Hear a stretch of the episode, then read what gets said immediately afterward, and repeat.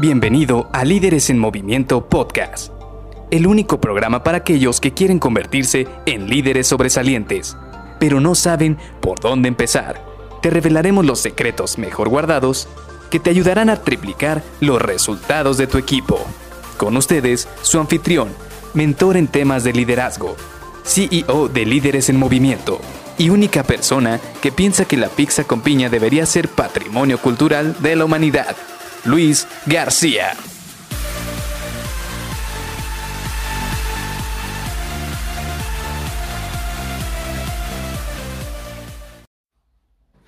¿Eres el último que se va de la oficina a pesar de que tienes todo un equipo a cargo? Hola, ¿qué tal? Soy Luis García y te doy la bienvenida a Líderes en Movimiento Podcast. Y hoy vamos a iniciar una serie de episodios en los cuales vamos a platicar precisamente de este tema, en el cual muchas veces cuando tenemos un equipo a cargo sentimos que deberíamos ser los últimos en irse de la oficina. Y ojo, no es que esté mal, porque por ahí está el dicho o está la analogía de que el capitán es el último que se hunde con el barco. Sin embargo, yo me quiero abordar o quisiera que abordemos otro tema, este tema desde otra perspectiva. Y es que como líder a veces creemos que deberíamos ser los que más estamos sufriendo o deberíamos estar más estresados por el día a día, lo cual no es correcto nosotros deberíamos ser capaces de poder empoderar a nuestros colaboradores para que ellos también empiecen a tomar las riendas de los proyectos y de las actividades que ellos tienen. Vaya, uno de los mayores retos que he llegado a tener en mi carrera profesional es llegar a organizaciones en las cuales muchos colaboradores, y no nada más de las áreas que me han asignado, sino que de otras áreas, de repente cuando platico con ellos, entran en una negativa en la cual te dicen, si mi jefe no me dice que lo haga, yo no lo voy a hacer. Y no sé si te ha pasado o has escuchado esta frase N cantidad de veces, pero a mí, a mí de verdad como que me entra esa, ese bloqueo mental, esa situación en la que tú te pones a, no sé cómo decirlo, en el cual dices, híjole, o sea, ¿cómo es posible que hasta que no te diga alguien más que lo hagas, no lo vas a hacer? Y esto es precisamente porque los líderes no le han dado suficiente espacio a las personas para que tomen sus propias decisiones, para que hagan las actividades durante cierto campo de, juego y esto al final del día termina teniendo resultados o impacto negativo. Por ejemplo, hemos visto muchísimos retrasos en cierres de actividades porque tú sabes que esa actividad la tiene que hacer la otra persona, pero por el simple hecho de que su jefe o su líder no le ha dicho hazla, entonces empieza a retrasarse. Hay veces que se pierden horas, hay veces que se pierden días, incluso se llegan a perder semanas. De hecho, otra de, las partes negativas por tener situaciones así o por tener organizaciones así es la sobrecarga de trabajo. Y muchas veces nosotros mismos también nos infligimos esa sobrecarga de trabajo. ¿Por qué? Porque también, por un lado, pensamos que nuestros colaboradores no tienen las suficientes habilidades para sacar ciertas actividades.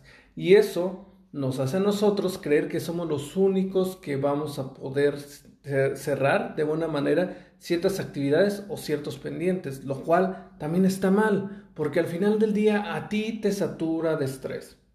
Lo siguiente es que también crea un clima de desconfianza. Basado en esto que te comento, en el cual si a ellos les está asignando cada vez menos actividades o actividades que no nos retan, pues entonces ellos también se van a sentir como que no están siendo retados o como que no hay confianza de la organización o incluso de ti como líder hacia ellos.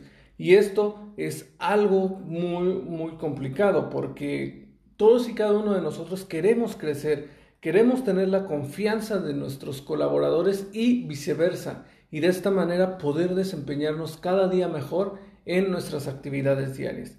Ahora, esta semana te voy a compartir cinco consejos, cinco tips que te van a ayudar para que tú, una vez que los implementes uno a uno, puedas empezar a mejorar lo que es el empoderamiento de tus colaboradores. Ahora, ¿cómo lo, ¿qué resultado espero que tengas o cuáles son los beneficios que espero que tengas una vez que implementes estas herramientas? Primero, que mejores la confianza con tus colaboradores. Y este es un punto muy importante, porque la confianza viene bastante base para que tus colaboradores se empoderen y empiecen a obtener mejores resultados. Por otro lado, también vas a empezar a desarrollar a los miembros de tu equipo, porque quizás ellos ya tienen una visión de hacia dónde se quieren dirigir, ya saben qué habilidades quieren desarrollar, pero no han tenido el espacio o el campo de juego suficiente para poder desarrollar estas actividades.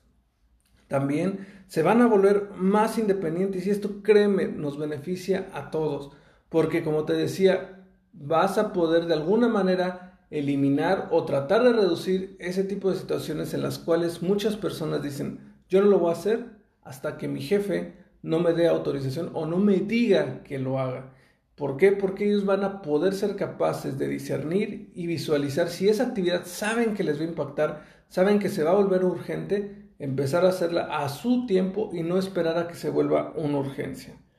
Por otro lado, también va a aumentar la productividad, porque de esta manera tú vas a darles un campo de juego y vas a poder incluso crear algunos KPIs o indicadores que permita esta comunicación en ambos sentidos. Primero, para que ellos puedan tomar mejores decisiones poco a poco y también que ellos puedan volverse responsables de las actividades que se les asignan.